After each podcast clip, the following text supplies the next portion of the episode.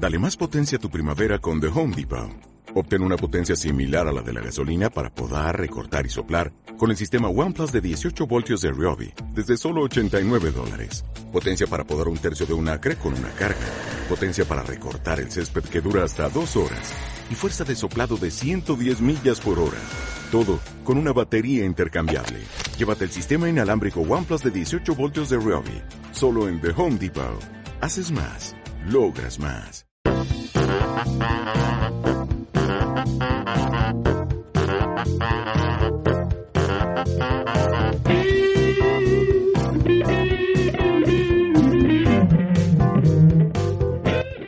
Muy buenos días y bienvenidos un día más a otro podcast de Valen Radio. Hoy seguimos con pruebas de sonido y yo creo que poco a poco nos vamos acercando ya a lo que queríamos conseguir a nivel de calidad de sonido con los medios que de que dispongo. Así que hoy empezaré hablando, como no, de, de Elon Musk, el, el CEO de, de SpaceX y de Tesla. Y en este caso, en lugar de hablar de Tesla y de sus coches eléctricos, hablaremos de un objetivo que ha salido en el, en el país y que, bueno, a pesar de ser bastante extravagante, como todos los objetivos que tiene Elon Musk, parece que lo quiere llevar a la, a la realidad. Eh, lo que pretende Elon Musk con este plan es eh, poder llevar acceso de Internet a, por vía satélite a toda la población y además a una velocidad de un giga, gigabyte por segundo. Es decir, estamos hablando de una velocidad que es cara o, difícil de tener en nuestras casas, pues él pretende llevarla, ya que dice que hay un 57% de la población que aún no tiene acceso a Internet. Con lo cual, ya se había hablado de este proyecto hace algún tiempo, pero se ve que ahora SpaceX acaba de presentar a la Comisión Federal de Comunicaciones, que es un organismo estadounidense encargado de regular las telecomunicaciones, y ya le, ha dado una descripción técnica del proyecto y parece que la viabilidad que quiere darle pues es, es de empezar en 2017 a enviar satélites y en 2020 que estén que estén en activo todos los satélites y poder llevar. Lo que no aparece es cuánto cuánto costará tener acceso a ese internet ultra rápido. Pero bueno, la descripción de los satélites eh, están hablando que cada satélite pesará unos 386 kilos y ocuparán órbitas entre los 1149 y 1324 kilómetros de altitud. Lo que sorprende del número de satélites que quiere utilizar es que son 4.425, casi tres veces el número de satélites activos que hay en órbita ahora mismo. Cada, cada uno de los satélites que, que enviaría podría dar servicio a un área de un radio de unos 1.200 kilómetros, con lo cual con esta constelación de satélites pretenden eh, dar internet a, prácticamente todo el mundo.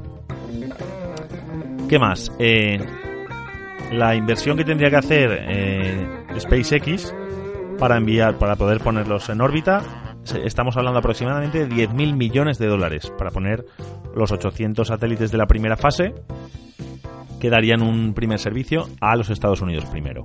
Bueno, también incluiría Puerto Rico y las Islas Vírgenes. Aparte del coste del equipo que necesitan para la conexión, habría que ver también lo que cuesta usarla, eh, aspectos de, de, los cuales la empresa no, aún no ha dicho nada. Parece ser que, este tema está dando que hablar y hay empresas, competencia de SpaceX, que, bueno, están haciendo un poco oposición contra, contra SpaceX, ya que a ellos también les interesa ofrecer este tipo de, acceso a Internet vía satélite y demás. Incluso han llegado a solicitar que no se les dé el permiso, aduciendo que los satélites de SpaceX pueden interferir con los suyos, etcétera. Veremos a ver si, si le dan la licencia a SpaceX. Y bueno, esto parece que viene de, de lejos ya. Facebook recientemente sí que quería, eh, había comprado capacidad en satélites ya existentes para dar una especie de servicio similar, eh, de forma que cualquier cliente de Facebook pudiera utilizar parte del servicio eh, tirando un poco de, de estos satélites. Recientemente además fue cuando falló la misión a través de un, de un cohete de SpaceX y finalmente Facebook no, no pudo poner en órbita el, el, satélite. El tema es que parece que pues eso, SpaceX le gustó la idea y parece que va a hacer un proyecto de gran envergadura que veremos si el año que viene empieza con la primera fase y, y 2020 está activo. La verdad es que sería un, servicio más que, más que interesante. Bueno, pues hasta aquí el podcast de hoy. Espero que os haya gustado la, la información y sobre todo que haya mejorado un poco el sonido. Así que mañana volvemos con otro podcast más. Nos vemos en el próximo podcast. Hasta luego.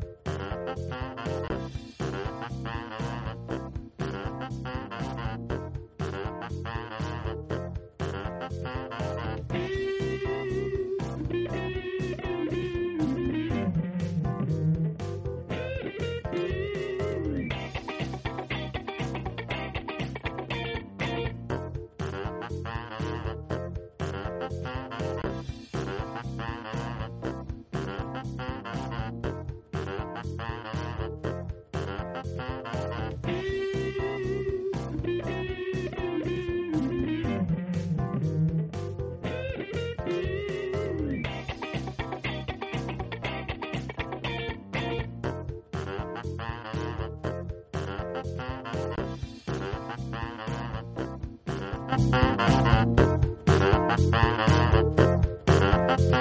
you.